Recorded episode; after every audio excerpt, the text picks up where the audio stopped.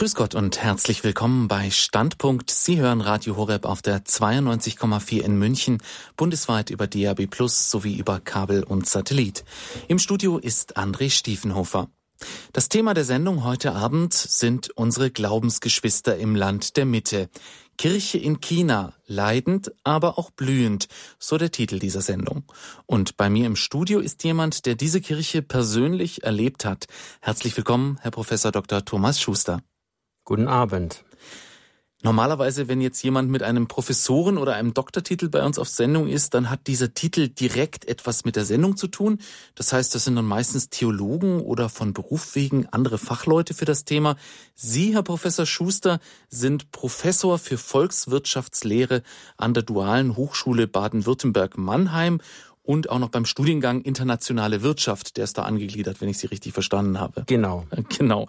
Ähm, jetzt ist aber natürlich die erste Frage, wie kommt ein Volkswirtschaftsprofessor dazu, uns heute Abend etwas über die Kirche in China zu erzählen? Wie ist denn da Ihr Erfahrungshintergrund? Ja, das ist eine gute Frage. Ich habe im Wintersemester 2013 eine Gastprofessur an der Universität Ningbo inne gehabt und habe dort ein halbes Jahr in China gelebt und habe dort in erster Linie für Vorlesungen im dortigen MBA-Studiengang gegeben. Das waren auf der einen Seite waren das chinesische für Studenten, also dass man da 40 oder 50 chinesischen Studierenden für, ähm, gegenüber sitzt, die auf den ersten Blick alle mehr oder weniger gleich aussehen. Aber ich habe auch sehr viele internationale Studierende gehabt und die Studierenden kamen dann logischerweise aus ganz anderen Ländern, als es hier in Deutschland äh, üblich wäre. Die kamen aus Indien, aus Bangladesch, aus Indonesien, aus Malaysia. Viele kamen auch als, auch aus Afrika. Also China ist auch ein ähm, populäres Land zum Studieren. Und da bin ich dann im September 2013 dorthin geflogen, um dieses halbe Jahr dort zu verbringen. Und als ich dann ein paar Monate davor erfahren habe, dass ich an die Universität Ningbo komme, war mein erster Gedanke, dass ich nachgeschaut habe, gibt es denn da eine katholische Kirche? Hm. Meine Analysen haben dann ergeben, es gab so, es gibt sogar eine Diözese, die schon sehr alt ist, da werden wir nachher noch drauf kommen. Denn die Alternative wäre gewesen, die in Shanghai gibt es eine für katholische Kirche. Das ist 150 Kilometer nördlich. Dann hätte ich, um in die Messe gehen zu können, jeden Sonntag 150 Kilometer mit dem Hochgeschwindigkeitszug hinfahren müssen nach Shanghai und zurück. Deswegen war ich sehr froh, dass in Ningbo es eigene Kirchen gab. Also Shanghai und Ningbo, nur damit Sie sich das zu Hause vielleicht ein bisschen vorstellen können, äh, die liegen an der Ostküste von China am Gelben Meer. Also wenn man sich das auf der Karte so anschaut, etwa auf halbem Weg zwischen Taiwan und äh, Korea. Ähm, ja, Herr Professor Schuster, jetzt würde mich natürlich vor allem mal interessieren, diese Hochschule, an der Sie da waren, Sie haben gemeint, das ist ein recht internationales Publikum, aber eben auch Chinesen. Ist das so eine abgeschlossene Community oder ähm, hat, bekommt man da auch noch was mit vom Leben in der Stadt? Ja, das kann man sagen, dass es sehr abgeschlossen war. Also es ist eine für Campus-Universität.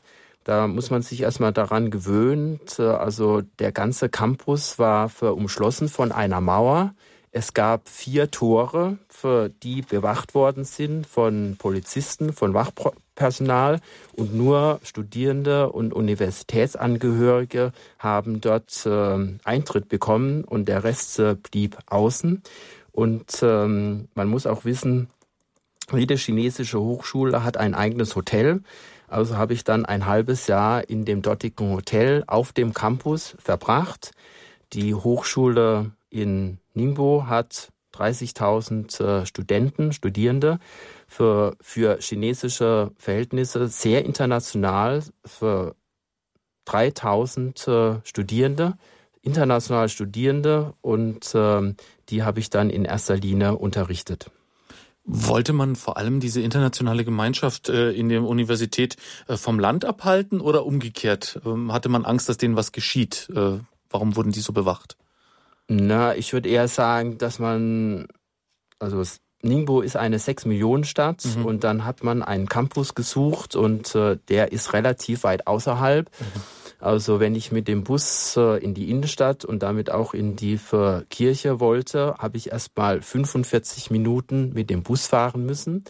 Und, äh, und dann hat man eben wahrscheinlich in den 60er Jahren äh, dort diesen Campus gegründet in einem Vorort, in einem relativ armen Vorort. Also ich bin aus, der, aus dem Campus, aus dem relativ reichen Campus herausgekommen und äh, war dann im Prinzip mit der Armut in China konfrontiert. Ja, mhm. man muss sich das so vorstellen. In China sind die Gegensätze zwischen arm und reich sehr groß. Ja, auch die Innenstadt in Ningbo hat große Hochhäuser, teure Geschäfte. Man kann alles kaufen, was man im Westen kaufen kann. Man kann die Adidas-Schuhe kaufen. Es gibt die internationalen Supermärkte. Es gibt äh, Metro dort. Äh, es gibt äh, andere deutsche für, für Supermärkte. Wenn man dann aber in die Vororte kommt, dann wird es ziemlich schnell ziemlich arm. Hm. Wie war denn dann Ihr erster Kontakt mit der katholischen Gemeinde dort vor Ort? War das auch so ein abgeschlossenes Ghetto oder war das schon ein bisschen was Offeneres? Das war relativ offen. Ich habe erzählt, in Ningbo gibt es eine Diözese und äh, da haben so vor 300 Jahren gab es äh, französische Missionare, die haben dieses Gebiet missioniert. Ningbo liegt an der Ostküste, also insofern war es relativ schnell erreichbar. Die haben dann dort äh, Kirchen aufgebaut und so vor ungefähr 100 Jahren zwei große Kirchen im Stadtzentrum gebaut. Die eine Kirche, die war für die chinesische Gemeinde reserviert, die war direkt am großen Marktplatz von Ningbo an einer der Hauptverkehrsstraßen und dann vielleicht ein, zwei Kilometer weiter, bisschen außerhalb, gab es noch eine zweite Kirche, die dann für die internationale Gemeinde reserviert war. Also es gab da jeden Sonntag um 10.30 Uhr gab es eine heilige Messe, geleitet von einem chinesischen äh, Pfarrer, Priester, der mehr oder weniger schlecht Englisch konnte, ja, so von der Messe her. Er hat erstmal alles aus dem Messbuch abgelesen, das äh, konnte man dann auch alles gut verstehen. Das Problem war dann die Predigt, ja, wenn er dann angefangen hat zu predigen mit einem mehr oder für weniger für guten oder schlechten Englisch, je nachdem, was für ein äh, Priester das war, hat man schon ab und zu mal Probleme gehabt, ihm zu folgen. Da hätte man lieber gehabt, dass er vielleicht Latein äh, vorträgt. Das kann ich mir dann schon vorstellen, dass man zumindest äh, das Formgefühl dann entsprechend hat. Ja, wenn ein Professor nach China reist, dann möchte er das Ganze natürlich nicht einfach nur äh, erleben, sondern muss, möchte auch wissen, worauf er sich einlässt sozusagen. Ähm, darum haben Sie sich vorher mal genau angeschaut, was für eine Geschichte die Kirche in China hat. Ähm, können Sie uns da ein bisschen was dazu erzählen? Sie haben ja schon äh, mal ein bisschen was von äh, der Kirche vor Ort erzählt, von welchen Missionaren die gegründet wurden. Aber ich glaube, die Kirche in China hat noch einen weiteren Erfahrungshintergrund. Ja, die Geschichte der christlichen Kirche oder der katholischen Kirche in China ist sehr lang. Der erste Markenstein ist wahrscheinlich 635 nach Christus gab es die ersten Missionare der assyrischen Kirche des Ostens. Die haben sich gesiedelt äh, um das äh, heutige Gebiet in Xi'an. Xi'an ist äh, bekannt durch die Terrakotta-Armee. Viele Touristen waren da vielleicht schon und ähm, der erste assyrische Mönch, der da als Missionar war, war der Mönch Alopen. Dann in der Tang-Dynastie, das war in der Zeit äh, so 600 bis 900 nach Christus, wurde das Christentum anfangs geduldet. Dann 1845 untersagte ein kaiserliches Edikt das Christentum, aber auch den Buddhismus. Dann war erstmal 100, 200 Jahre für nicht mehr so viel los und äh, im 11. Jahrhundert startet dann äh, erneut die Mission, wiederum durch die assyrische Kirche.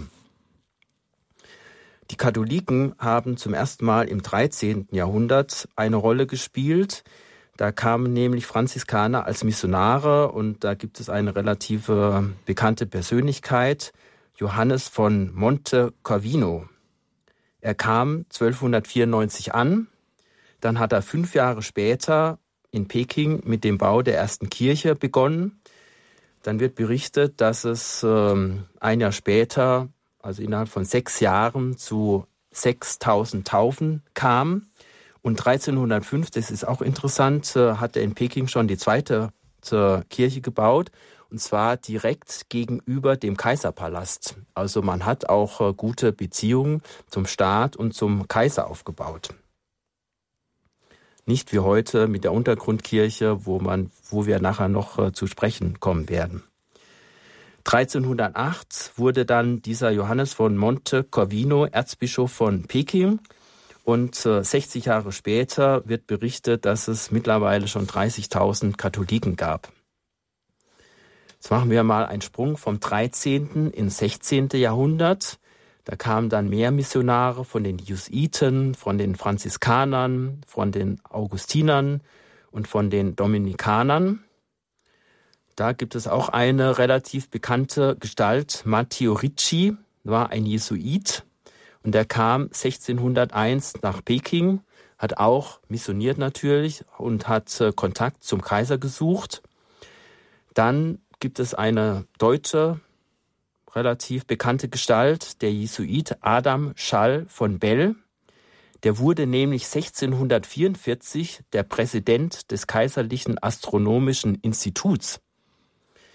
Die haben dann auch ähm, versucht, oder dieser Adam Schall von Bell hat dann im Auftrag des Kaisers den chinesischen Kalender reformiert weil offensichtlich die Chinesen, die chinesischen Astronomen am Hof des Kaisers nicht in der Lage waren, diese komplexen Berechnungen für die damalige Zeit durchzuführen.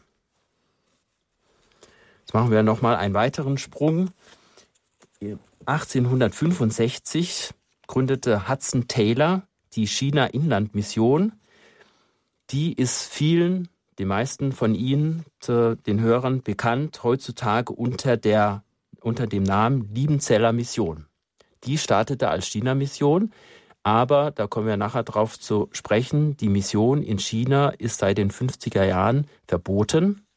Also musste sich dann irgendwann mal für in den 30er, 40er Jahren diese China-Inlandmission in Liebenzeller Mission umbenennen. Machen wir nochmal einen letzten Sprung äh, nach dem Krieg. 1949 wurde dann eben der kommunistische Staat gegründet. In den 50er Jahren wurden alle Missionare aus China ausgewiesen. Dann gab es zwischen 1966 und 1976 eine, eine Zeit starker Unterdrückung in der Kulturrevolution. Da kann ich beispielsweise auch erzählen, in der Kirche, für die wir da in Ningbo für die katholische Messe gefeiert haben, da wurde ähnlich wie den, in dem Bildersturm in Deutschland während der Reformation der ganze Hochaltar wurde zerstört, alle Bilder wurden herausgenommen und da gab es auf der Seite in einer, in einer Seitenkapelle gab es ein Grab eines der ersten Bischöfe von Ningbo. Da haben die Soldaten, also die Soldaten kamen rein, haben alles zerstört, haben die Grabplatte des äh, Grabes entfernt haben die Gebeine einfach mitgenommen. Keiner weiß, wo die Gebeine dieses äh, Bischofs äh, gelandet sind und irgendwo zerstreut oder auf den Müll geschmissen, weiß man nicht. Das Grab und die Grabplatte ist immer noch in der Kirche, aber das Grab ist leer. Bis heute darf kein Missionar nach China einreisen. Also man muss ja ein äh, Visum ähm, sich besorgen, entweder als Tourist ein Touristenvisum oder ich hatte ein Arbeitsvisum. Das war auch sehr aufwendig, das äh, zu erhalten. Hätte ich darauf geschrieben, Missionar, Religionslehrer oder Priester oder irgendwie sowas, äh, dann hätte ich dieses Arbeitsvisum sicherlich nicht bekommen. Ich habe auch schon gehört äh, von Bekannten, die mir gesagt haben, für, ähm, wenn ich, ich habe als auf mein Touristenvisum Religionslehrer draufgeschrieben und habe Probleme bekommen, dieses Visum zu erhalten. Es gibt, dann gibt es natürlich Tricks, ja, für einige Missionare leben schon im Land, aber die sind dann getarnt als Lehrer, als Ingenieure, als Krankenschwester etc. Wie sieht zurzeit äh, die Religionslandschaft in China aus? Es gibt fünf staatlich anerkannte Religionen. Der Buddhismus ist der größte. Ja, 30 Prozent der Chinesen nennen sich selbst äh, Buddhisten. Dann gibt es den Daoismus, der ist bekannt äh, durch den Gründer Lao Tzu. Dann gibt es den Katholizismus, die katholische Kirche, der, den Protestantismus größer, die sind größer als die katholische Kirche, da werden wir nachher noch mit den Zahlen drauf eingehen. Und es gibt Islam. Ich war, ich habe einen Ausflug gemacht nach Guangzhou. Das ist äh, auf Deutsch heißt das Kanton, das ist ganz im Süden. Da habe ich auch eine islamische Moschee besucht. Mhm. Radio Horeb auf der 92,4 in München, bundesweit über DAB Plus sowie über Kabel, Satellit und Internet zu empfangen. Sie hören die Sendung Standpunkt heute mit dem Thema Kirche in China, leidend, aber auch blühend. Bei uns zu Gast ist Professor Thomas Schuster. Und Sie haben uns jetzt eben schon mal einen richtigen Parforce-Ritt, sage ich mal, durch die chinesische ähm, christliche Geschichte gegeben. Ähm, da gibt's natürlich jede Menge zu erzählen, noch jede Menge nachzuforschen.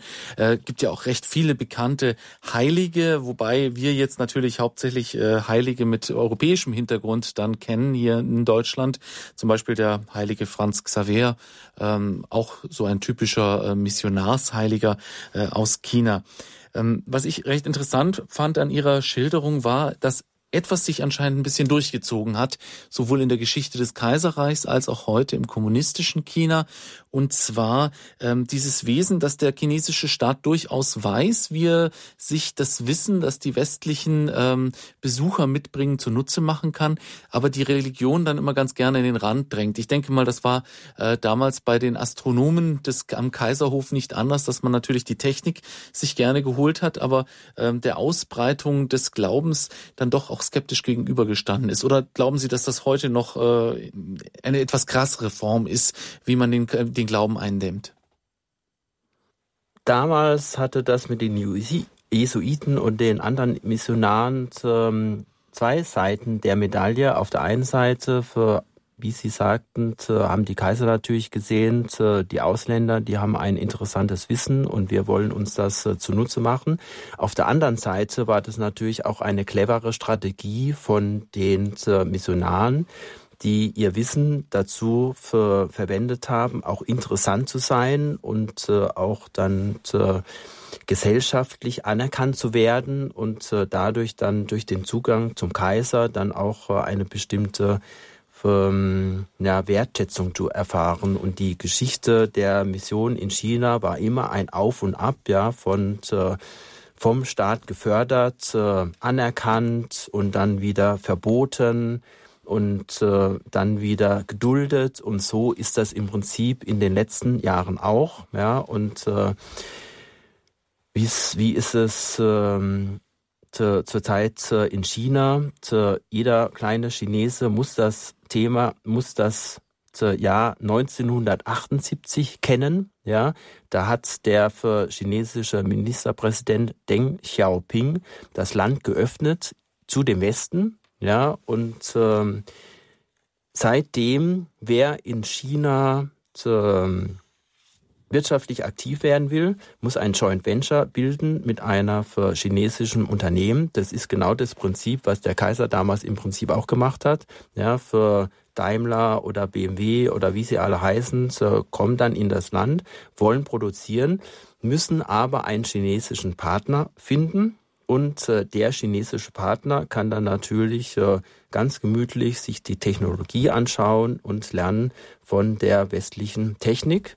Dann kommen natürlich auch äh, Expatriates, also für deutsche Manager, internationale Manager für, ins Land. In Ningbo waren das äh, zu den Studierenden kamen nochmal 1500 ausländische Manager. Und äh, die haben natürlich, die bringen natürlich auch ihr für, ihre Religion mit.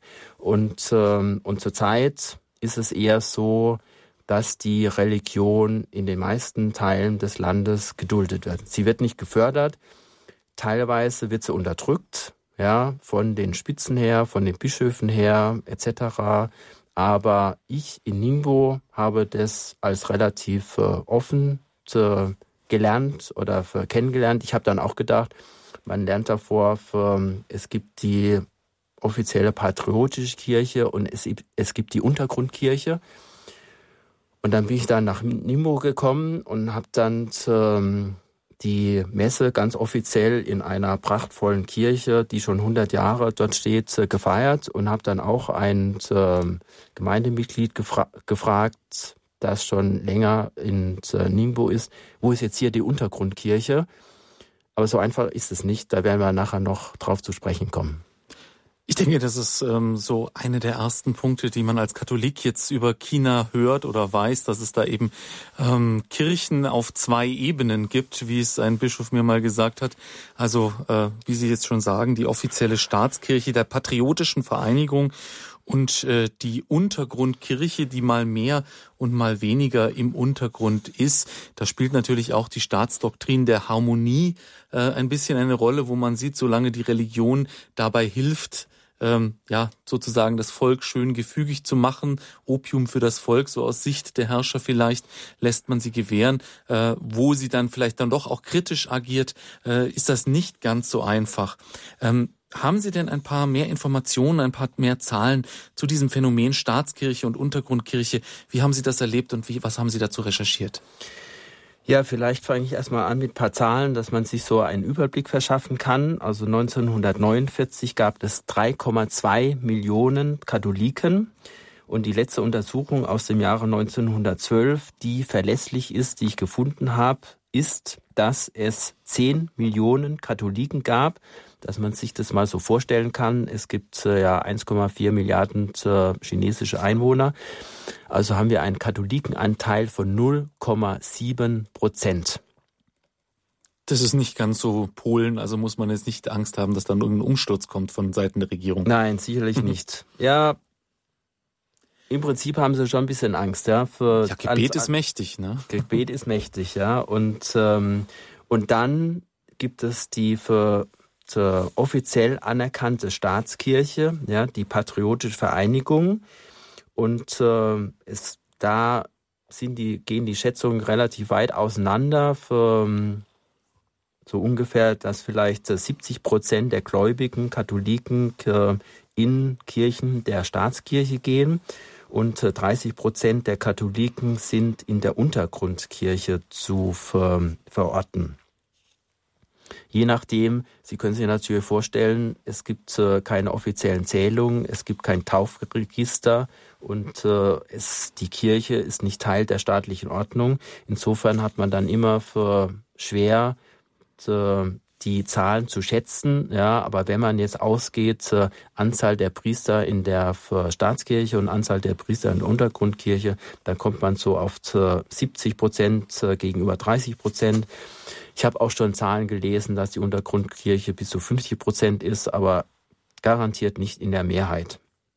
Im Vergleich dazu ähm, gibt es doppelt so viel Protestanten, ja, muss man auch sagen. Also in den letzten Jahren für, waren die Protestanten äh, erfolgreicher, für vielleicht auch gerade Freikirchen, die da progressiver für zu missionieren, zu, um dort äh, Taufen und neue Gläubige zu, für, zu akquirieren.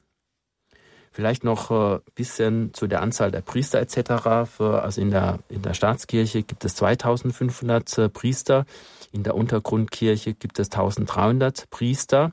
Insgesamt gibt es in China 100 äh, Bischöfe, davon gibt es 70 in der Staatskirche, 29 in der Untergrundkirche.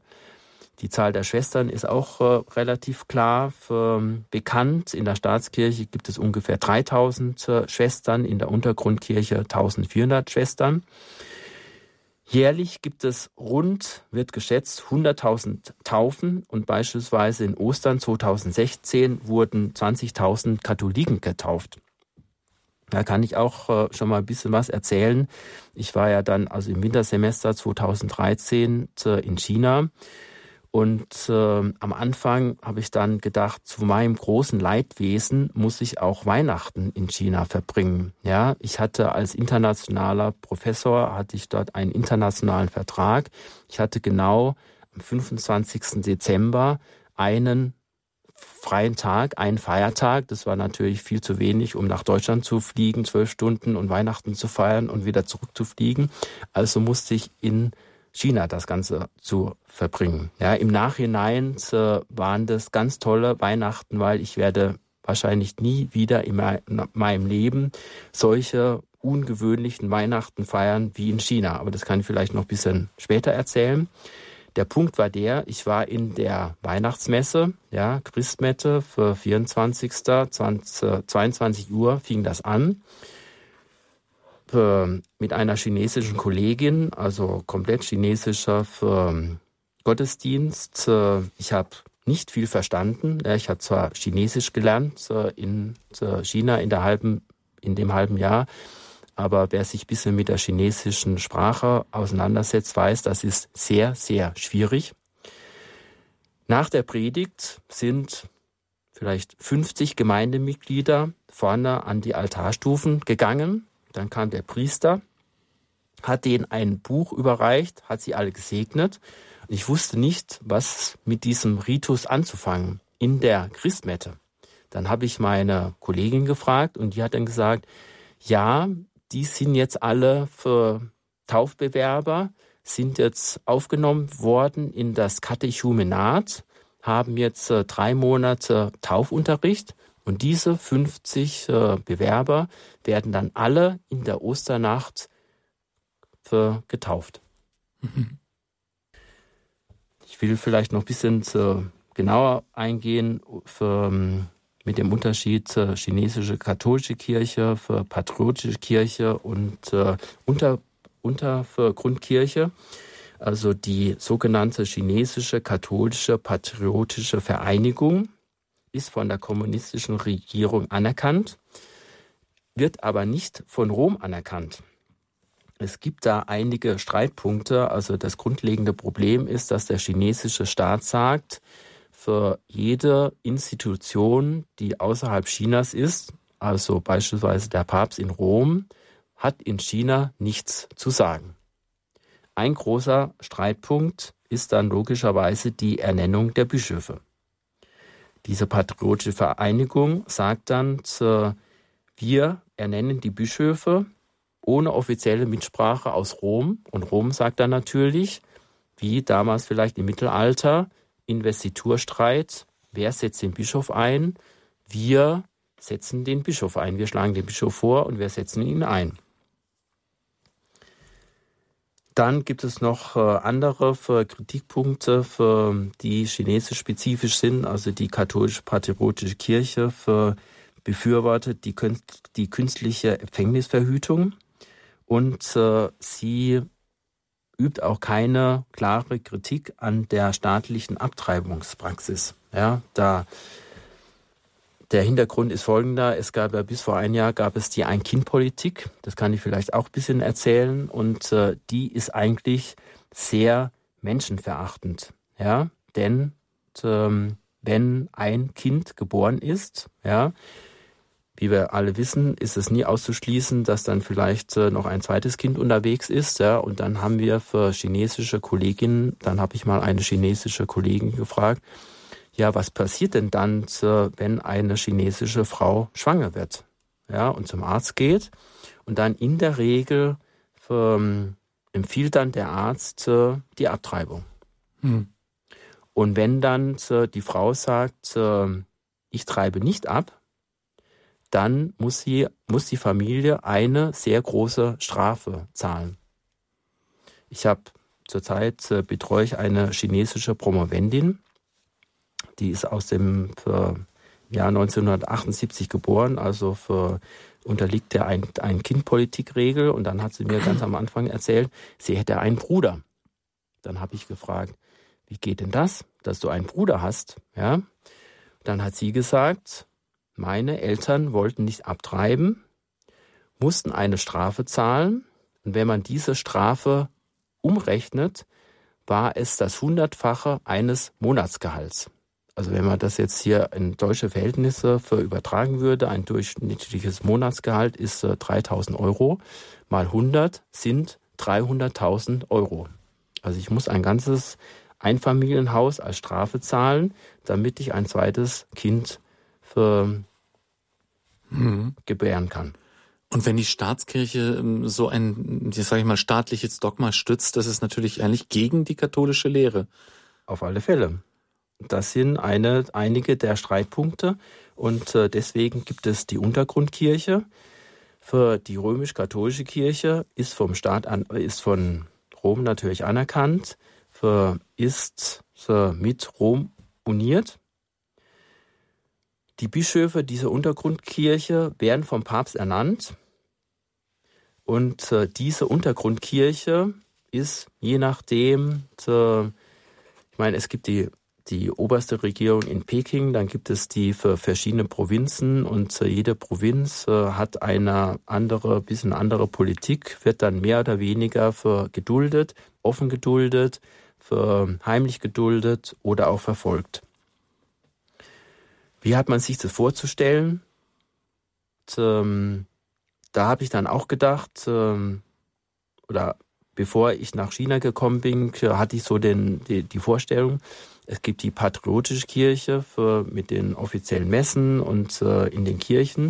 Und dann gibt es un die Untergrundkirche, für die dann im Versteckten, im Geheimen, im Geheimen feiert, äh, die Privatmesse zu Hause oder in irgendwelchen Kellern. Und dann bin ich auch nach Ningbo gekommen und habe dann erstmal festgestellt, dass da die Messe offiziell in den Kirchen gefeiert wird und habe dann ein paar für internationale Gemeindemitglieder für gefragt, wo ist denn hier jetzt die Untergrundkirche? Ja, kann ich denn da mal in einem Gottesdienst der Untergrundkirche für teilnehmen? Dann haben die mir zu, zu mir gesagt, das ist nicht so einfach. Ja, da, es gibt Teile der Untergrundkirche, die sind äh, relativ offen, ja, die feiern ihre Messe offen. Dann gibt es äh, Teile der Untergrundkirche, die feiern in äh, Privathäusern. Dann äh, hat mir jemand mal erzählt, äh, es gibt eine für Kirche der Untergrundkirche, die ist als Scheune für, für, ver, ver, verheimlicht, ja, dass dann außen ist es eine Scheune auf einem Bauernhof. Wenn man dann das Scheuen, Scheunentor aufmacht, dann ist dann innen drin Altar und Kirchenbänke etc. Ja, also es gibt auf keinen Fall diese klare Unterscheidung, ja, für Untergrundkirche ist im Untergrund und äh, da gibt es die, die Formen sind fließend, ja, von der sogenannten Obergrundkirche oder für patriotischen Kirche und der Untergrundkirche. Man sieht es auch, dass das Ganze nicht so einfach ist, äh, für, wenn man äh, sich mal anschaut, genauer anschaut, äh, wie ein Bischof, wie die verschiedenen äh, Bischöfe ernannt worden sind. Ja, es gibt vier Arten von Bischöfen. Es gibt die von Rom ernannten Bischöfe, ja, die sind dann klassisch der Untergrundkirche zugeordnet und nicht vom chinesischen Staat anerkannt. Dann gibt es die Bischöfe, die von der Staatskirche ernannt worden sind, die geweiht worden sind und die sich aber dann im Nachhinein an Rom gewandt haben und um Genehmigung gebeten haben, dass sie aus Rom anerkannt werden.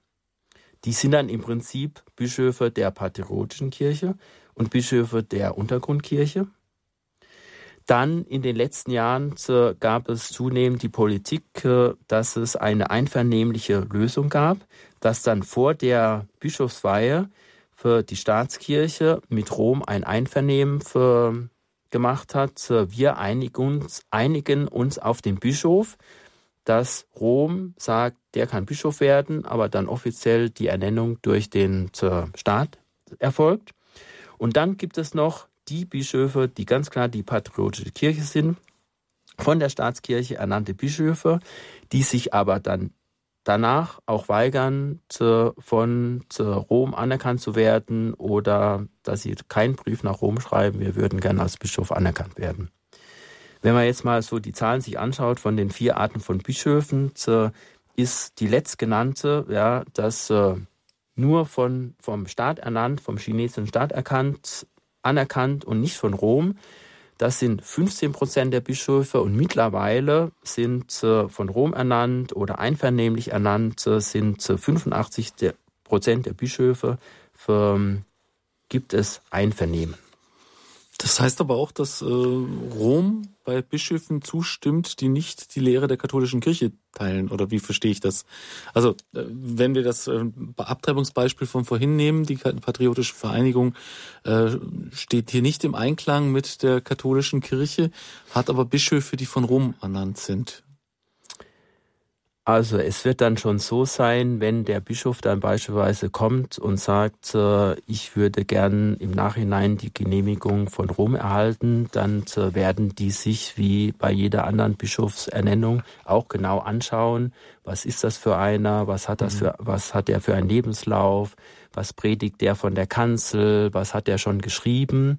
Und äh, da wird es dann nur für im Nachhinein die Anerkennung geben, wenn die dann auch äh, die für Vorstellungen und äh, von Rom dann folgen und dann nicht die Abtreibung befürworten etc. Mhm. etc. Ja.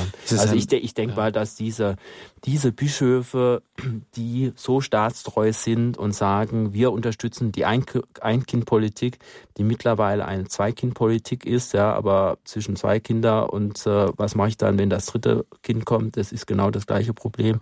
Mhm. Für, also diese Bischöfe, die so staatstreu sind, die werden dann nicht die für Anerkennung für, für Roms ersuchen und die würden die dann auch nicht bekommen. Hm, hm. Sie haben uns ja auch noch zwei Beispiele mitgebracht von Bischöfen, ähm, die Sie jetzt recherchiert haben oder selbst erlebt haben, oder? Ja, den ersten habe ich selbst erlebt, mhm, äh, okay. den äh, Bischof, Bischof von Ningbo, ja, Matthew Hu Hian De. Der ist mittlerweile 90 Jahre alt. Man muss äh, wissen, in China gibt es keine Altersgrenze von 75 Jahren, denn wenn ein Bischof äh, aus dem Amt ist, weiß man nicht, was nachkommt. Ja, mhm. für, man weiß ja nie, ob es eine neue Ernennung gibt. Für, einigt man sich in Ro mit Rom, ja, für, gibt es einen neuen Bischof oder nicht. Insofern ist die chinesische Praxis dann im Prinzip immer, der bleibt Bischof, bis er stirbt.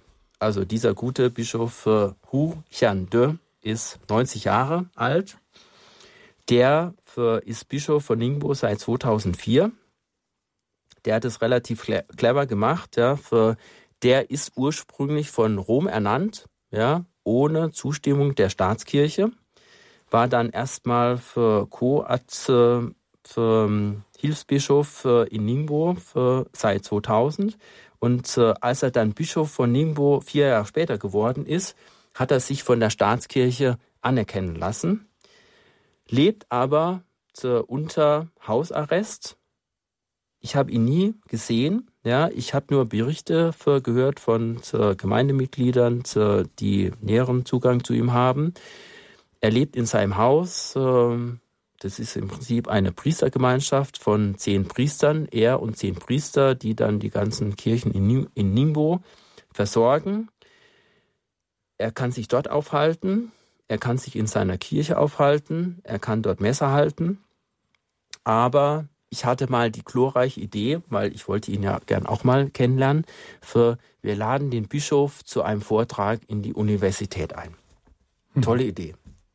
Dann haben aber die, äh, einige Gemeindemitglieder gesagt, um Gottes Willen, das können wir gar nicht machen. Ja, der Bischof, der darf nur, der darf nur in seiner Kirche sich bewegen und äh, ansonsten ist er für keine öffentliche Person. Und äh, es ist immer so ein bisschen ein, wahrscheinlich ein Gentleman Agreement, ja. Der Bischof lehnt sich nicht gegen die, den Staat oder die Staatskirche auf und wird dann auch nicht ins Gefängnis geworfen. Mhm. Ja, was die Alternative eventuell wäre. Und äh, wichtig ist auch, interessant ist auch, äh, wenn der Bischof Messe feiert, dann wird er auch nicht im Pfarrblatt äh, an, äh, angekündigt, ja, also man muss äh, zufällig in die Messe kommen, damit, äh, um ihn zu erleben. Und äh, er wird auch nie, er hat auch nie für in den mit den Bischofsinsignien Mitra oder Hirtenstab seine Messe gehalten. Also da kommt dann ein alter Mann für, als Priester, zelebriert die Messe in einem normalen Messgewand. Und wer nicht weiß, dass es der Bischof ist, kann das nicht erkennen. Mhm. Ja, das sind so Sachen, die muss man sich auch noch ein bisschen so auf der Zunge zergehen lassen. Man hat im Bezug auf China ja immer sehr verschiedene ähm, Informationen. Zum einen weiß man, dass es jetzt heute nicht mehr äh, so eine starke Unterdrückung gibt wie noch zur Zeit des großen Vorsitzenden. Also die große kommunistische rote Zeit, die ist jetzt ja nicht mehr so spürbar. Auf der anderen Seite muss man sich einfach auch klar machen, dass es nicht ein so freiheitliches System ist, wie wir es jetzt hier aus Deutschland kennen. Also gerade solche Geschichten wie Hausarrest Hausarrest oder auch das Thema Reisefreiheit, wenn es zum Beispiel um den Weltgebetstag für China geht am 24. Mai. Das ist ein Datum, wo es äh, eine große Wallfahrt gibt, eigentlich immer nach Sheshan in der Nähe von Shanghai. Und äh, viele Katholiken dürfen da einfach nicht hinreisen. Es gibt also nicht so diese Bewegungsfreiheit, die wir hierzulande kennen. Wobei natürlich viele Leute, auch viele westliche Menschen schon jetzt in China waren. Viele westliche Betriebe sind ja dort angesiedelt. Also es ist immer so ein ähm, ja abwägend, wie Sie da so sagen. Man lebt da oftmals mit einem Gentleman Agreement. Also ähm, ich denke, das ist auch etwas, was äh, der Umgang vielleicht der Untergrundkirche und der Staatskirche miteinander so auszeichnet. Da können wir vielleicht später nochmal in der Fragerunde drauf kommen. Ähm, Sie haben jetzt noch einen zweiten äh, Bischof, ein zweites Beispiel ähm, und ich sehe auch dort äh, geschrieben, dass auch der unter Hausarrest steht. Ja, es ist ja immer schwierig, an verlässliche Daten zu, zu kommen, wie es äh, vor Ort ausschaut. Äh, und der Weihbischof äh, Ma Da Qin äh, aus Shanghai, der, den kann man relativ äh, gut recherchieren. Da, gab, da gibt es einige verlässliche Meldungen dazu. Er ist Mitglied der Staatskirche und äh, der Bischof in Shanghai war vakant. Und dann wurde er am 7. Juli 2012 mit vorheriger Zustimmung von Rom zum Bischof geweiht, also ein, einer dieser Bischöfe, die dann von der Staatskirche ernannt wurden, aber mit der Zustimmung von Rom. Dann erfolgte, passierte an diesem 7. Juli während der Weihhandlung, während äh, am Schluss wahrscheinlich äh, der Messe, folgendes. Er trat ans Mikrofon und verkündete den Austritt als neu geweihter Bischof von der Staatskirche. Was passierte dann? Sofort am Tag später wurde dieser Bischof Ma unter Hausarrest gestellt. Er lebt seither im, wie stellt man sich das vor, er lebt seither in dem Priesterseminar für, in Sheshan und äh, kann dieses Priesterseminar nicht verlassen. Dann hat man jetzt vier Jahre nichts von ihm gehört und äh, am letzten Juni hat der Bischof einen Brief geschrieben, dass er sich wieder für, zu der Staatskirche bekennt. Mittlerweile hat er auch wieder ein Amt in der Staatskirche übernommen und äh, der, der Hausarrest äh, wurde gelockert. Also für, er muss immer noch in dem Priesterseminar leben, aber er hat beispielsweise vor einigen Wochen ein Interview gegeben, das veröffentlicht worden ist. Das ist äh, für einen Bischof, der unter Haus, striktem Hausarrest steht, undenkbar. Und äh, wie sich das weiterentwickelt, wird man dann sehen. Wahrscheinlich sozusagen von, von staatlicher Seite aus, wenn sich der Bischof jetzt in Anführungszeichen bewährt, ja, und äh, wieder treu in der Staatskirche verisst, dann wird wahrscheinlich dieser Hausarrest weiter gelockert. Radio Horeb, Sie hören die Sendereihe Standpunkt. Wir haben heute das Thema Kirche in China, leidend, aber auch blühend. Bei uns zu Gast ist Professor Thomas Schuster, der als Volkswirt Gastprofessor in China war und uns jetzt ein bisschen was von seinen Erlebnissen dort erzählt und natürlich auch Hintergrundinformationen über die Kirche in China bereithält. Wir haben jetzt schon ein bisschen was gehört über die konkrete Glaubensausübung, über Staatskirche, Untergrundkirche, diese ganzen Verhältnisse. Wir haben auch von Bischöfen gehört, die unter Hausarrest stehen. Ähm, da spielt natürlich auch das Thema Verfolgung und Kontrolle mit hinein. Wie schaut der äh, Staat auf die Kirche? Wie wird sie behandelt? Vielleicht auch auf diesen beiden Ebenen der Staatskirche und Untergrundkirche. Was können Sie uns da erzählen, Herr Professor Schuster? Ja, wie ich vorher schon erwähnte, es gibt 29 äh, Bischöfe der Untergrundkirche und ähm, von zwei kann man auf alle Fälle recherchieren, dass sie im Gefängnis sitzen, beziehungsweise es, es ist sogar so, für, sie sind verschwunden. Man weiß nicht, wo sie sind.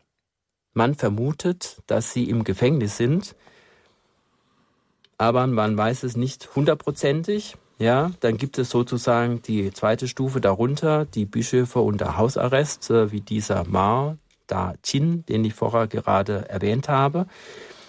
Dann diesen Bischof äh, von Ningbo, da würde ich sagen, er steht unter strenger Überwachung, ja, dass er ähm, in seiner Kirche sein kann und in seinem Haus sein kann, aber eben für kein öffentliches Leben wahrnehmen kann.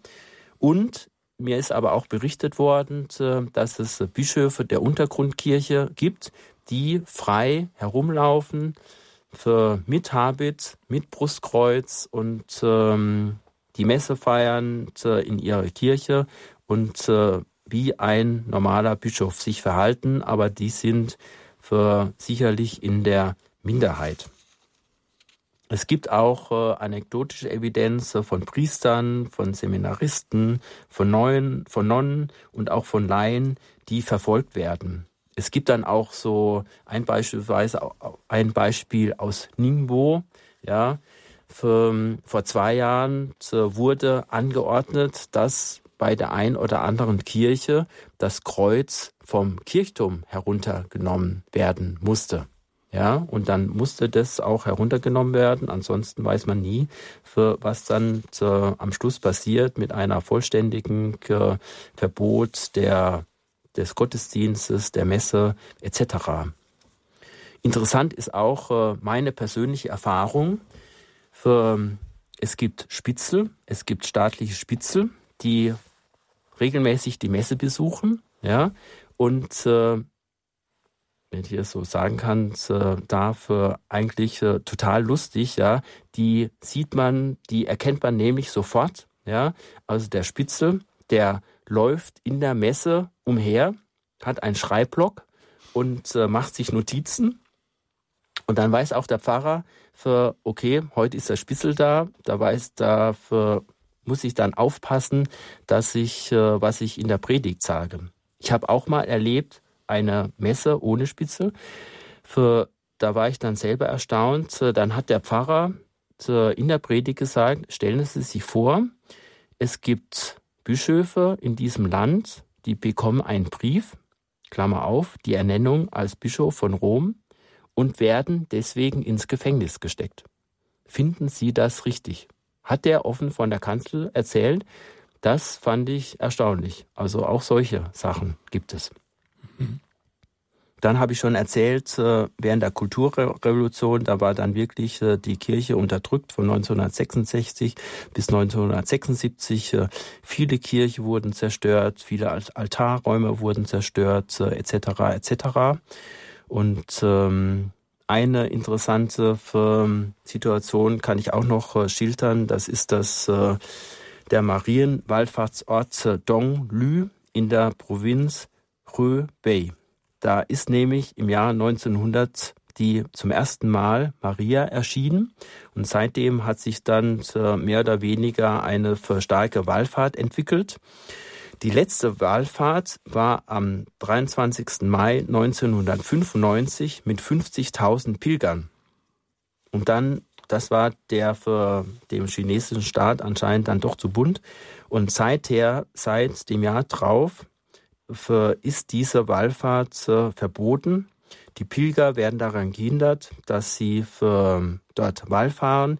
Es gibt äh, Kontrollen, es gibt Verkehrskontrollen.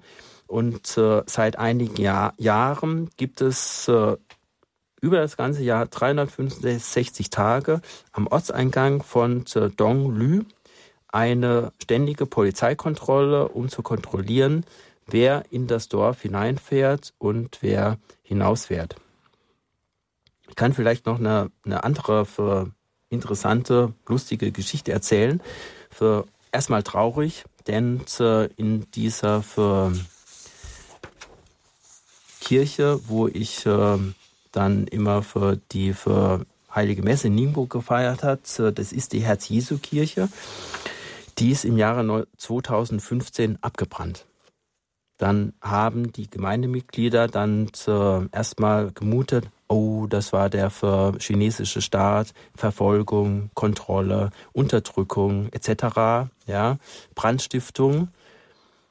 Das hat man nie herausbekommen, ja, und dann ging es natürlich um den Wiederaufbau. Das sind auch in chinesische Verhältnisse Millionen, die da reingesteckt werden müssen. Keine Kirchensteuer ja, für ähm, ein relativ armes Land. Ja, wie soll diese Kirche wieder aufgebaut werden? Also bis auf die Grundmauern abgebrannt. Was ist jetzt die Ironie des Schicksals? Der chinesische Staat hat entschieden, das ist ein wichtiges Kulturdenkmal, eine 140 Jahre alte Kirche ja, die ist so wichtig, die bauen wir originalgetreu wieder auf, voll auf Kosten des Staates. Und zwar so aufgebaut, nicht mit dem wiederhergestellten ähm, Hochaltar nach der Kulturrevolution, sondern mit dem Hochaltar, der vor der Zerstörung der Kulturrevolution äh, durch die chinesische Armee dort bestanden hat. Also man sieht alles gar nicht so einfach, auch mit den Vorurteilen, die man China gegenüber hat. Manchmal funktioniert es dann doch, zumindest wenn es um äh, ja Denkmalschutz oder sowas in der Art geht. Hm, was man natürlich auch mal bedenken muss, wir reden jetzt hier die ganze Zeit natürlich von Katholiken. Äh, die Protestanten sind auch anerkannt, also zumindest äh, die großen evangelischen Denominationen. Ähm, es gibt aber natürlich durchaus auch Freikirchler oder äh, Christen, ähm, Glaubensgeschwister, die nicht einer offiziell anerkannten Religion angehören. Und ich denke mal, die haben noch deutlich mehr Probleme, haben dann auch, denke ich, noch mehr Verfolgung zu erleiden, sind dann auch in Arbeitslagern so von dem, was man hört. Ja, wie Sie sagen, es gibt nicht schwarz und weiß, ja, und das ist jetzt auch eine wichtige Botschaft äh, hier an die Hörer, ähm, dass es nicht so einfach ist, wie es von außen sieht. Ja, ich kann auch ähm, äh, etwas berichten von der protestantischen Kirche. Ja, für, also wir hatten an der Hochschule hatten wir eigentlich eigene für einige protestantische für Studenten, ja, die dann eben aus dem Ausland kamen. Und äh, das erste war, die protestantischen Studenten durften kein Gottesdienst mit den einheimischen Chinesen feiern. Ja, da kam jeden Sonntagmorgen kam ein Bus der hat die dann mitgenommen in irgendeine für Industriehalle, Lagerhalle, ja. Dann haben die dort äh, ihren Gottesdienst gefeiert, isoliert von allen anderen Chinesen und sind dann wieder zurückgefahren, ja. Und ähm, in der Stadt Ningbo an sich habe ich keine für protestantische, für Kirche oder Aktivitäten gesehen. Für zumindest in Ningbo für war das Thema für evangelische Kirche nicht so weit verbreitet. Ja, ich glaube, Sie haben uns auch noch ein bisschen äh, Glaubenspraxis, ein bisschen äh, persönliches Erleben ähm, aus Ningbo mitgebracht. Sie haben ja, glaube ich, schon den Heiligabend erwähnt, kurz. Vielleicht können Sie uns da noch ein bisschen mehr erzählen. Wir müssen uns in etwa fünf Minuten von den Hörern auf UKW verabschieden, aber vielleicht ähm, so noch die farbigste Anekdote, die Ihnen äh, in Erinnerung ist, vor diesem kleinen Break und hinterher können wir dann noch ein bisschen näher über Ihre konkreten Erfahrungen in der äh, Pfarrei oder in der Gemeinde sprechen. Was ist Ihnen denn am meisten in Erinnerung? Ist das dieses Weihnachtsfest oder sind das noch andere Erlebnisse? Ja, wie, wie ich vorher schon erzählte, am Anfang war ich todtraurig, äh, dass ich das Weihnachtsfest in äh, China, in Ningbo, erleben musste oder für erlebt habe.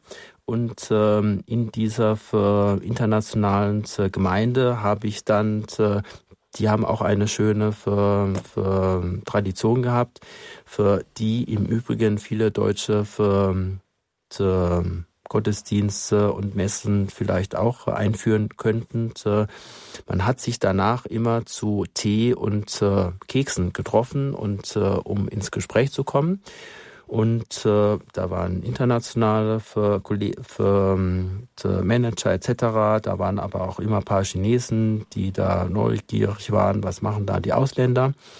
Und dort habe ich äh, die einzige katholische Professorenkollegin kennengelernt. Ähm, also in Ningbo gab es ungefähr 1000 Professoren und eine Katholikin. Mhm. Und diese Katholikin hat mich dann zum Weihnachtsfest, zum Heiligabend äh, zu sich nach Hause in die in ihre Familie eingeladen. Also haben wir dann, ich habe am 24. morgens noch normal meine Vorlesung gehalten, ja, für, ist ein ganz normaler für Arbeitstag für bei denen.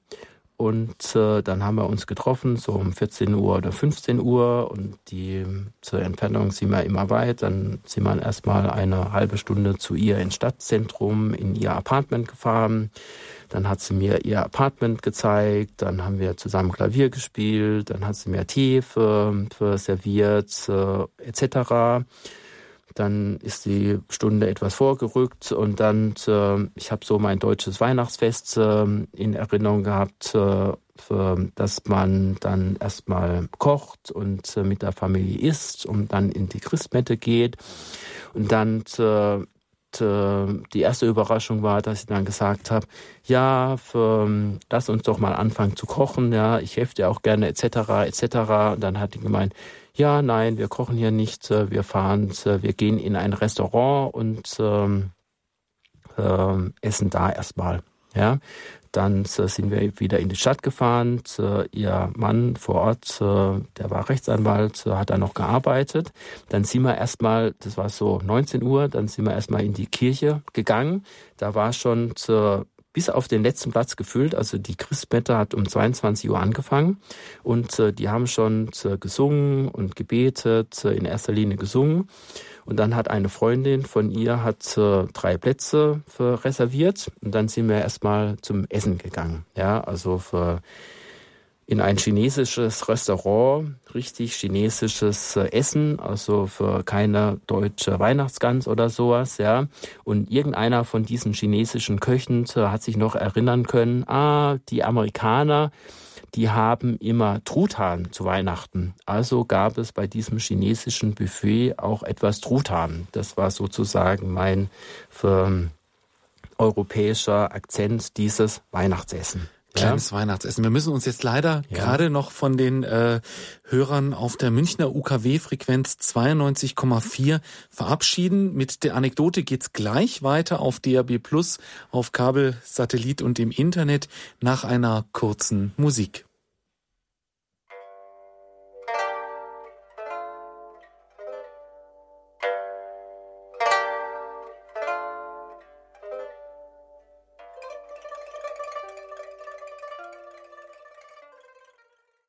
Radio Horeb, unser Thema heute bei Standpunkt ist Kirche in China, leidend, aber auch blühend.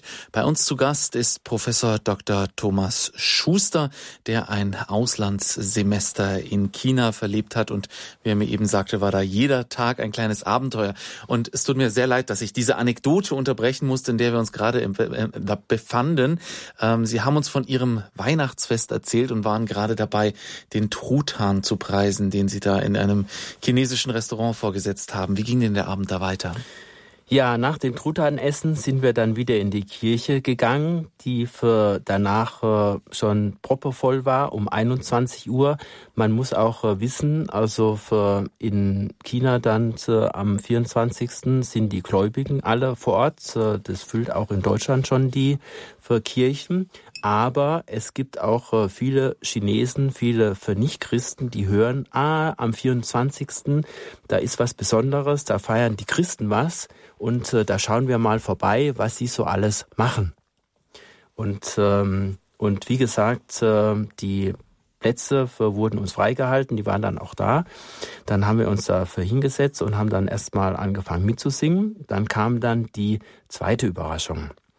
Für die Kirchentür ging auf und äh, nach deutschen Verhältnissen würden wir jetzt sagen, es marschierte eine Blaskapelle ein, ja, mit Trommel, mit Trompeten und äh, marschierte bis vorne an den Chorraum. Dann kam der Pfarrer und alle haben sich dann an der Krippe versammelt und dann äh, hat, äh, gab es äh, wie soll ich sagen, eine Bahre mit vier Trägern. Dann hat man die Krippe auf die Bahre gepackt, ja. Und äh, dann ist dieser ganze Spielmannszug mit äh, Krippe, mit Pfarrer, also ähnlich wie einer Fronleiternsprozession wieder für ausmarschiert und äh, hat dann diese Kirche, habe ich vorher schon er, erwähnt, ist direkt äh, im Stadtzentrum von äh, Ningbo. Für, man hat eine Prozession einmal um die Kirche gemacht, ja, eine halbe Stunde lang. Und äh, wer, kon wer wollte, konnte mitmarschieren. Wir haben dann ähm, entschieden, da zu bleiben, damit unsere Plätze nicht weg sind. Äh, und äh, dann wurde die Musik äh, leiser und dann nach einer Viertelstunde hat man die Musik wieder gehört, bis dann alle wieder einmarschiert sind und so kurz vor 22 Uhr die Krippe dann wieder in der Prozession an den Platz getragen worden ist und um 22 Uhr ist dann die hat die Messe angefangen. Im zweiten Teil für der für Messe, für habe ich ja schon erzählt, dass dann nach der Predigt äh, wurden dann die für Taufbewerber aufgenommen. Vielleicht ist noch interessant, wie man äh, am besten einer chinesischen äh, Messe folgt, ja, als Deutscher, für der nicht so viel für Chinesisch kann. Also ich war für gewappnet äh, mit einem für ähm, Chinesisch, nicht mit einem chinesischen, mit einem englischen äh, Messbuch, mit dem Messtext, ja, das ich, der, das mir vor ein paar Jahren mal in England äh, geschenkt worden ist. Äh, da reise ich dann in der Welt immer mit diesem Buch rum und kann dann immer nachlesen, was der Priester sagt, was ich sagen muss, etc. und spiele dann ein bisschen Priester für, für in der Messe.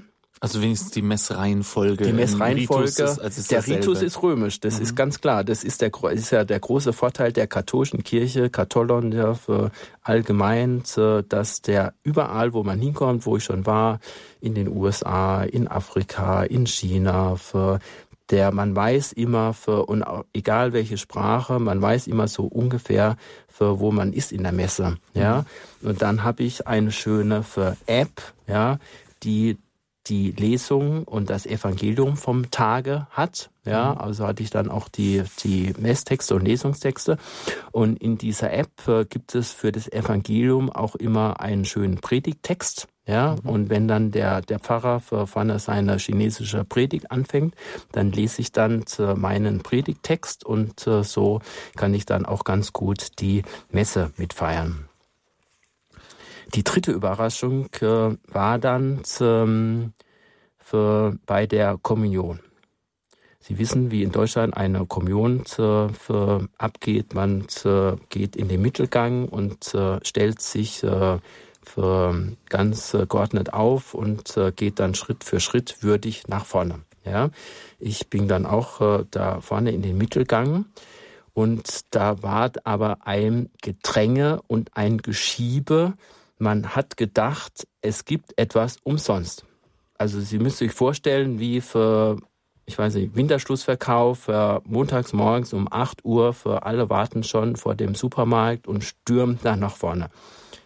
Eigentlich gibt's ja was umsonst. Ja, Sie ja? müssen mal in München in die Messe gehen, das ist ähnlich, ja. Ähnlich, ja. In manchen, ja. Und, äh, okay, ich war heute Morgen in der Theatinerkirche, da war alles sehr Das ist was anderes, ja? das ist was anderes.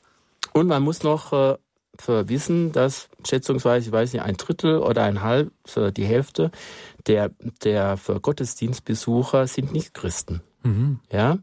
Und der Chinese, der ist ja neugierig und versucht alles, ja. Und äh, dann war, waren vorne die zwei Priester, die die Kommunion ausgeteilt haben. Und äh, rechts und links äh, waren dann äh, jeweils äh, vier Aufpasser sozusagen, chinesische Ordnungskräfte, die jeden Chinesen, der nach vorne gekommen ist, gefragt haben, bist du katholisch, bist du katholisch, bist du katholisch? Und äh, jeder, der Nein gesagt haben, haben die dann im Prinzip abgeführt. Ja? Okay, nicht gesegnet, sondern abgeführt. Nein, nicht gesegnet, sondern abgeführt, ja. Und äh, ich war Sie wissen vielleicht den Spitznamen der für Europäer für in China. Ich war die einzige Langnase in dieser Kirche, ja. Und ich bin davor, also in dem, jetzt in dem Gedränge für, da für vorgegangen. Und äh, keiner hat mich gefragt, ob ich katholisch bin. Ja, und als ich dann nach vorne gekommen bin, es war ein alter Priester, hat der mir auf Lateinisch äh, gesagt, ja, Corpus Christi, ja, und ähm, für, Sie können es mir glauben, da für, das war eine sehr eindrückliche Begegnung. Ja, mhm. das glaube ich. Als Europäer, als äh, Nicht-Chinese sind sie ja sowieso schon so eine Art Avantgarde, wenn sie dort äh, ja im, sich im öffentlichen Leben äh, sehen lassen. Ich habe jetzt aber auch von Chinesen gehört, dass äh, der katholische Glaube schon unter Intellektuellen auch äh, beliebt ist, dass man äh, sich mit diesen Gedanken auseinandersetzt. Konnten Sie das auch so erleben? Ja, eigentlich nicht nur unter Intellektuellen, sondern das ist ein großer Vorteil für, für in China ist alles, was aus dem Westen kommt, toll. Und man hat keine Vorurteile, ja. Und äh, die katholische Kirche oder die Kirche allgemein kommt auch aus dem Westen. Also sind die Leute erstmal ganz offen und äh, neugierig, ja, und sehr positiv eingestellt. Ja, die, die saugen das alles äh, ganz positiv wie ein Schwamm auf. Äh, Sie wissen, in Deutschland, äh, wenn man anfängt äh, mit der katholischen Kirche, dann kommen gleich die Vorurteile. Ja, es gibt da den Papst äh, und es gibt äh, die Marienanbetung und es gibt die das Zölibat etc. Wenn man äh, von dem gar nichts alles weiß, ja, dann ist man dann erstmal ganz positiv eingestellt und neugierig. Und das habe ich dann auch richtig gespürt. Ich habe dann beispielsweise auch, als ich dann Weihnachten zu, in China gefeiert habe, habe ich mir dann gesagt, Gott stellt dich jetzt äh, in diese Position und äh, du mach da jetzt das Beste draus. Du bist jetzt der Missionar Gottes sozusagen und habe mit meinen chinesischen und äh, englischen äh, Studenten habe ich eine Weihnachtsfeier gemacht. Mhm. Dann habe ich erstmal für die chinesischen, äh, also alles Heiden natürlich, äh, für Studenten gefragt, kennt ihr denn sowas? Ja, wir haben schon mal eine Weihnachtsfeier gemacht. Äh, dann habe ich gefragt, äh, ja, wie, was habt ihr denn da gemacht? Ja, wir haben uns getroffen, wir haben gespielt und äh, wir haben für ein bisschen äh, ähm, gegessen, ja, und äh, dann habe ich gesagt, ja, und sonst noch was, äh, Bibel gelesen oder nein, nein, wir haben uns einfach so nette Party. Ja, dann sage ich, ja, das ist ja keine richtige Weihnachtsfeier. Ja, dann habe ich alle eingeladen und dann haben wir erstmal für das Lukas-Evangelium gelesen.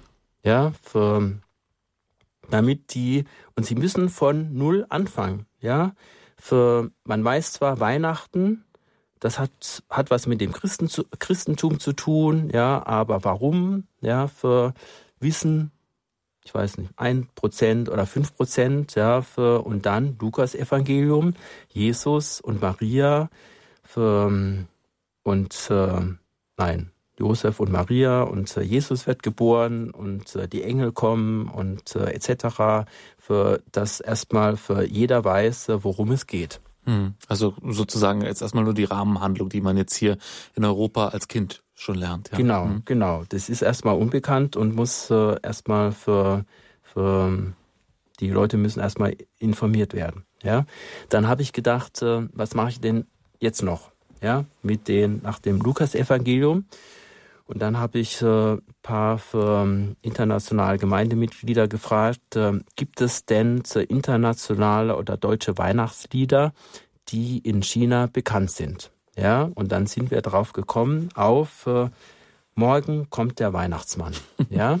Für, ähm, dann habe ich, ich habe eine PowerPoint-Folie vorbereitet äh, und äh, den deutschen Text, den englischen Text. Und dann habe ich noch einen chinesischen Studenten gebeten, den chinesischen Text mit Pinyin, damit auch die Ausländer und ich äh, mitlesen können, für das mir zu besorgen. Und dann habe äh, erst, ich war der einzige Deutsche, ja, die deutschen Strophen gesungen, ja, dann haben alle die für englischen Strophen gesungen. Und dann haben alle auch die für chinesischen Strophen gesungen. Ja. Leider hat sich dann vor Ort herausgestellt, dass außerhalb von Deutschland ist dieser Morgen kommt der Weihnachtsmann ein Kinderlied. Es ist ja auch nicht unbedingt, das ist ein christlicher Inhalt, oder der Weihnachtsmann, aber.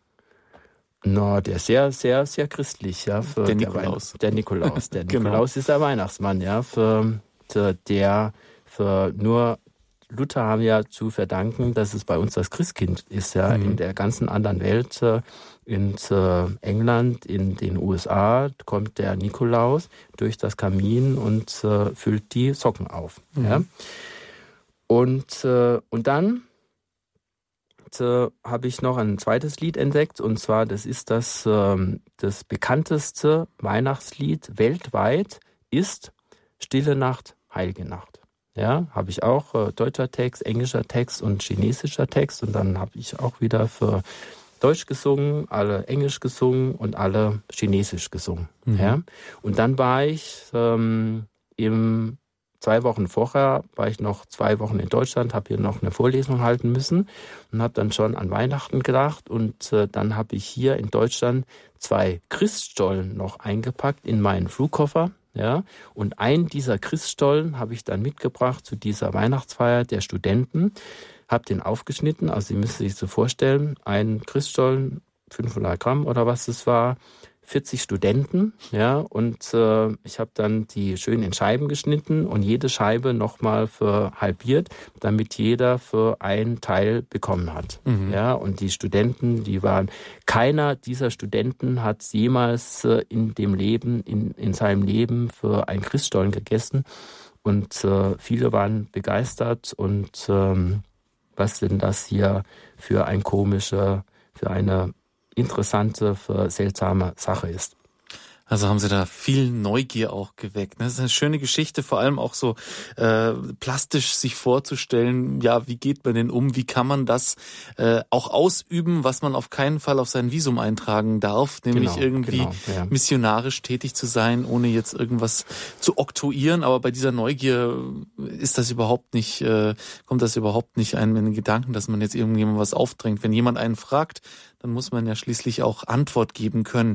Und ja, dann wollte ich noch erzählen, ja. und die Woche drauf habe ich dann die Studenten wieder in der Vorlesung getroffen, ja, und habe sie gefragt, äh, wie es ihnen gefallen hat und habe dann auch das Angebot äh, gegeben für und wer sich dafür jetzt mehr interessiert, kann gern am nächsten Sonntag äh, um 10 Uhr für, zu mir in die Hotellobby kommen und ich gehe um 10.30 Uhr in den Gottesdienst und der kann mich dann gerne mal begleiten. Und dann sind auch äh, drei oder vier Studenten aufgetaucht. Ja, dann habe ich mich mit denen in den Bus gesetzt und wie gesagt, dann sind wir drei, 45 Minuten in die Innenstadt gefahren. Und da müssen Sie sich äh, vorstellen, ähm, auch äh, da im Gottesdienst, äh, ähm, das waren alles vier Studenten, die noch nie in einer katholischen Messe waren. Ja, und äh, am Anfang, äh, ich meine, die meisten von uns haben das von klein auf erlebt.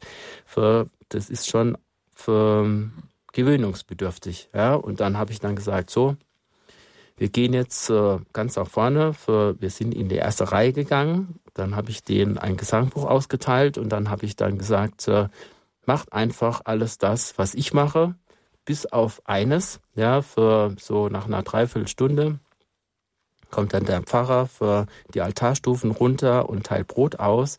Für, da gehe ich dann davor, das dürft ihr nicht machen. Aber was auch äh, gang und gäbe ist in äh, China, für der Pfarrer sagt immer, und das wäre in Deutschland äh, auch eine schöne Geste, der, der nicht katholisch ist, davor kommen, für und dass er dann als Zeichen ein Kreuz über, die, über der Brust macht. ich bin nicht getauft und der wird dann gesegnet. Mhm. Und dann, wenn ich dann aufgestanden bin, sind die Studierenden aufgestanden. Dann habe ich denen gezeigt, für welches Lied gesungen wird. Ja. Und wenn ich gekniet bin, sind die auch hingekniet.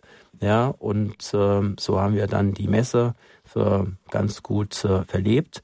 Und nochmals eine Woche später hat mir dann einer der für Studenten eine E-Mail geschrieben, ein Inder, ein Hindu, ja, und hat gesagt, äh, diese Messe war eines der eindrücklichsten Erlebnisse, die er bisher in seinem Leben hatte. Hm. Ja, ein schönes Erlebnis.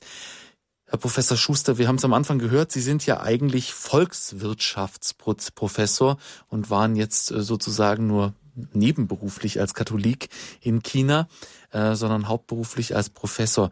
Ähm, China ist jetzt eine große Wirtschaftsmacht. Ähm, wie würden Sie denn einschätzen, was würden Sie denn sagen, welche Rolle spielt denn Religion jetzt im Vergleich zur Wirtschaft in China? Ist das so irgendwas, was man so nebenher noch macht oder hat das durchaus einen Einfluss auf das Leben der Menschen? Vielleicht ist nicht nur der katholische Glaube, sondern allgemein Religion. Ja, das ist eine gute Frage. Für, auch im, für in Deutschland, in Europa wurde die Religion vom Staat oft instrumentalisiert und das ist in China auch so. Für, das wird nicht mit der katholischen Kirche gemacht oder mit dem Christentum, weil eben für ähm, der, der Allgemeinheits-, äh, Absolutheitsanspruch der kommunistischen Partei für, ist eben für gegen den äh, Anspruch des Papstes diametral entgegen. Aber der Buddhismus wird dazu verwendet, äh, um sozusagen äh, die, die staatliche Situation zu stützen. Und in den letzten 10, 20 Jahren äh, gab es auch eine Wiedergeburt des Konfuzianismus. Ja, für, man muss dazu wissen, der Konfuzius lehrt, dass man beispielsweise für, für sehr starken Wert legen soll auf die, auf die Hier Hierarchien. Also Familie ist ganz wichtig, die Familie soll man schätzen, aber dann auch den Staat soll, soll man schätzen und ehren und unterstützen. Und wenn natürlich äh, der Staat äh, solche Weisheiten oder solche Lehren dann auch äh, aktiv unterstützt mit Konfuzius-Instituten etc. etc. Dann, dann, dann stärkt es natürlich auch die Macht des Staates. Wir haben jetzt die erste Hörerin in der Leitung, äh, Frau Fechler aus Ankum. Guten Abend.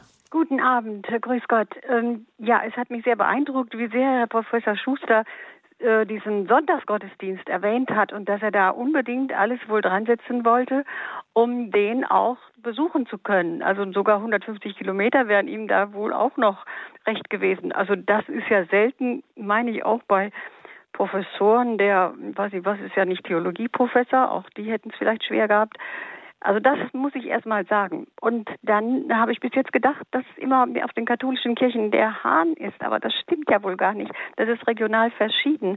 In Denn China dann meinen das Sie? Mit den Kreuzen nicht so schlimm, dann könnten Sie ja den Hahn draufsetzen, wenn Sie da, ähm, wenn Ihnen das verboten wird. Dann die Frage noch, wie ist das mit dem, also Sie sind ja ein richtiger Missionar da hinten, das, Sie haben auch Erfolg gehabt, das ist auch nicht jedem Missionar beschieden.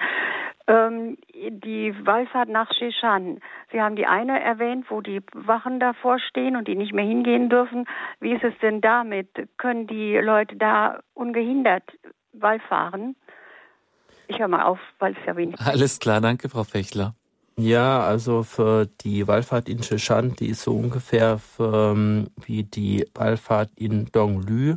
Sie wird unterdrückt, ähm, sie wird ähm, nicht gefördert und äh, dass dann die staatlichen Autoritäten versuchen, das so wenig wie möglich für Wallfahrer jährlich äh, zu diesem Heiligtum pilgern können. Mhm. Ja, also Shishan, da kennen Sie ja vielleicht auch dieses Bild äh, Weltgebetstag für China.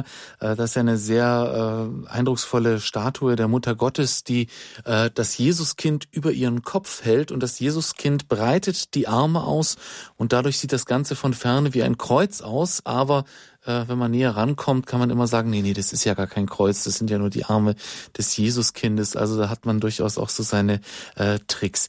Jetzt haben wir den Herrn Schenk aus Köln in der Leitung. Grüß Gott, Herr Schenk. Schönen guten Abend, guten Abend. Äh, Herr Professor Fuß, äh, Schuster, Entschuldigung.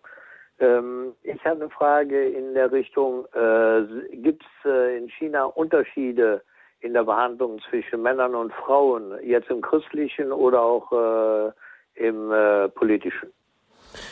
Ja, also man muss sagen, dass die für chinesische Gesellschaft äh, noch sehr paternalistisch orientiert ist. Ja, also der Mann hat sozusagen das Sagen in der Familie, ist auch ähm, die ganze Kultur ist logischerweise, wenn es ein, äh, eine kommunistische Gesellschaft ist, für nicht sehr demokratisch. Also für, ich habe meine erste Erfahrung mit China war 2009, 2009 habe ich eine für touristische Reise gemacht und äh, ich habe da für chinesische bekannte Freunde in Shanghai. Und äh, wir sind da mit diesem für chinesischen Ehepaar durch äh, China gefahren. Und in Deutschland oder eine deutsche Reisegruppe würde dann beispielsweise morgens am Frühstück äh, absprechend, äh, wie man den Tag verbringt. Ja, und ich habe mich dann, ich habe mir dann auch über Gedanken gemacht und dann lief es immer so ab, der für, für unser chinesischer Freund, der hat dann morgens immer verkündet, was, wo, wann, wie angeschaut wird und dann gab es auch keine Diskussion. Und so ist es auch ähnlich für das ist relativ typisch für eine chinesische Familie. Man muss auch sagen, ein anderes äh, Beispiel für ähm, die, für, ähm, man muss dazu wissen, dass ähm, Scheidung gibt es so gut wie nicht in China. Ja, und äh, wenn eine Frau einen Mann verlässt, dann ist die eigentlich äh, gesellschaftlich äh, völlig unten durch. Ja, das ist mhm. überhaupt nicht äh, anerkannt. Und, äh, und das nützen viele chinesische Männer auch aus. Ja, mhm. für, ich habe erzählt bekommen von chinesischen Männern, die kein Problem haben, fremd zu gehen. Ja, es gibt äh, die christlichen Werte spielen, wie gesagt, da keine große Rolle. Also warum soll ich denn dann nicht auch fremd gehen? Und äh, die Frau, der passt es natürlich nicht, ja, für, das ist eine Katastrophe. Aber die Alternative, den Mann zu verlassen, ist auch eine Katastrophe, weil sie dann von der ganzen Familie sozusagen ausgestoßen ist. Ja, und dann ist sie in dem Dilemma. Und wenn der Mann das ausnutzt, ja, für was er für, auch von seiner Erziehung, dass der Mann, der der Wichtige in der Familie ist, oft, natürlich nicht immer, aber oft auch tut. Hm.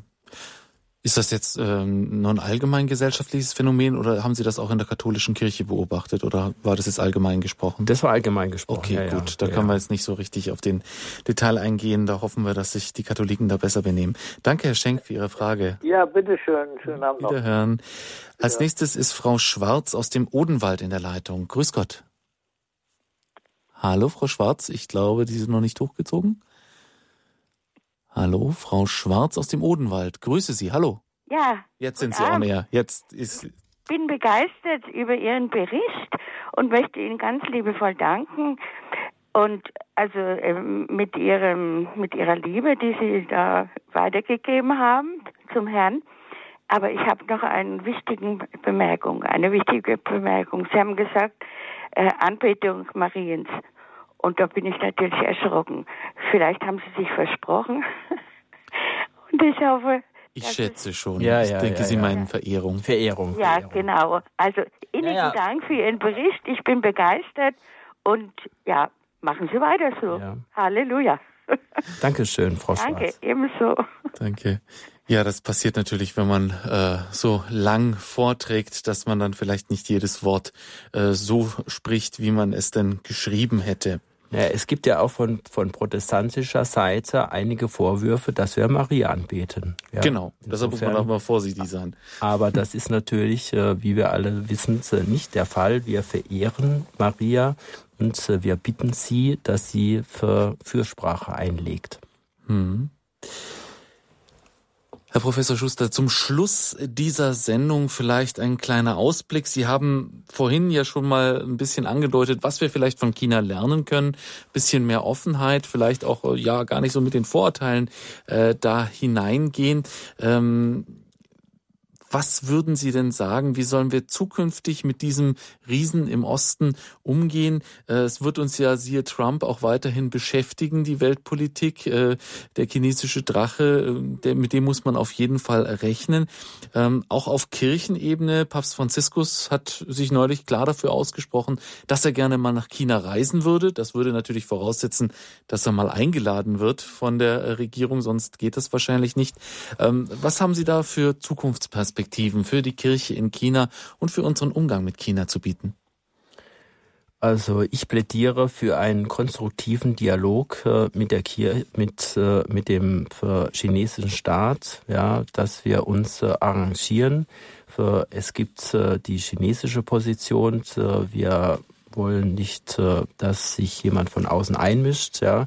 Und es gibt natürlich die römische Position, dass es die ähm, Bischöfe ne-, ernennt etc. Und die ich finde es sinnvoll, die Politik, die die letzten Jahre eingeschlagen worden ist, diese einvernehmliche Lösung, dass dann die Bischöfe im Vorfeld für, für Einvernehmen erzielt wird und dann der chinesische Staat für diese Bischöfe ernennt. Da habe ich kein Problem damit. Und äh, schlussendlich äh, sind es die Gläubigen vor Ort, für die das gar nicht so wichtig ist. Ja, für es ist wichtig, das äh, Evangelium zu verkünden und äh, so vielen äh, Leuten wie möglich für den Glauben beizubringen. Das ist natürlich schwierig. Es ist eine schwierige ähm, Aufgabe. Es wäre natürlich wesentlich einfacher, wenn der, der chinesische Staat Missionare zulassen würde, was er zurzeit nicht macht. Aber ähm, wir wissen ja auch, dass Rom nicht äh, an einem Tag erbaut worden ist, ja, und äh, dass man für behutsam und äh, bedacht die Beziehungen zum, zu China aufbaut und ausweitet und äh, in die richtige Richtung fortschreitet. Also ein pragmatischer Umgang mit China zum Wohle äh, der Gläubigen auch in Zukunft und natürlich eine gewisse Offenheit, damit man eventuell sich öffnende Lücken für eine missionarische Tätigkeit auch ausnutzen kann. Herr Professor Schuster, vielen Dank, dass Sie heute Abend bei uns zu Gast waren. Haben Sie denn vielleicht noch ein Schlusswort, was Sie an unsere Hörer richten wollen? Oder ja, China ist ein spannendes Land und äh, ich kann jeden nur für auffordern und äh, ermuntern, da mal für hinzureisen, sich selbst ein Bild zu machen. Und, äh, es ich war da ein halbes Jahr und äh, für mich war für jeden Tag ein neues Abenteuer. China ist äh, ganz, ganz anders als in Europa. Man kann äh, viele touristische, kulturelle, aber eben auch religiöse Erfahrungen machen und das Essen ist auch lecker, die Landschaft ist toll. Die chinesischen Mitbürger sind sehr hilf hilfsbereit und ich kann nur für jeden ermuntern, da mal einen Urlaub zu verbringen.